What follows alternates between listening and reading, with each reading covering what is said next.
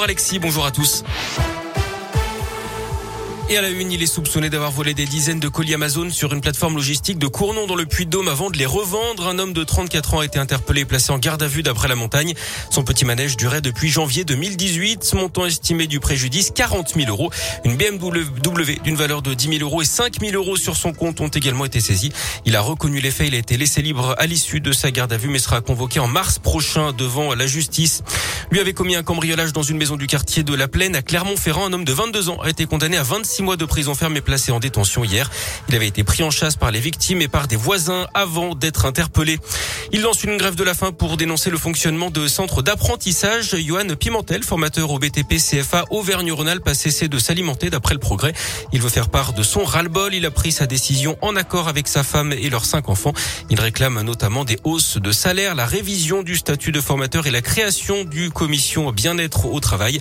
Il arrêtera sa grève si les revendications sont acceptées vendredi Sophie Petrona, recherchée par les autorités, l'ancien otage serait retourné vivre secrètement au Mali en avril dernier avec la complicité de son fils. Cet humanitaire de 76 ans avait été libéré en octobre 2020 après quatre ans de captivité contre une rançon hein, et la libération de près de 200 djihadistes. Elle était ensuite partie vivre en Suisse avec son fils et il a, elle a donc euh, été recherchée par les autorités euh, maliennes. L'étau se resserre autour d'Ari Habitant. L'acteur humoriste de 47 ans a été mis en examen pour viol hier est placé sous contrôle judiciaire.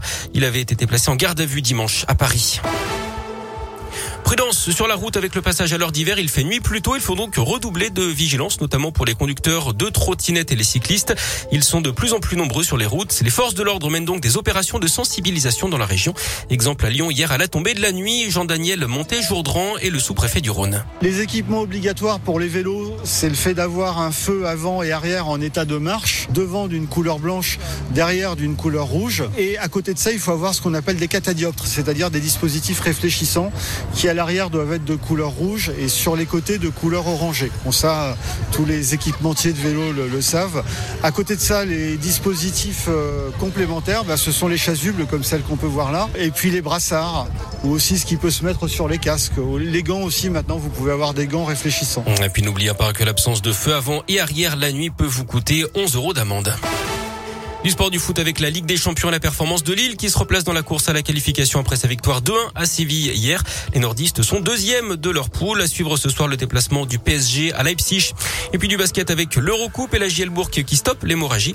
Après cinq défaites de rang, les Bressans l'ont finalement emporté à domicile hier face aux Grecs de Patras. Une victoire assez large hein, pour les joueurs de la Giel puisqu'ils se sont imposés 92 à 62 hier soir donc à Equinox.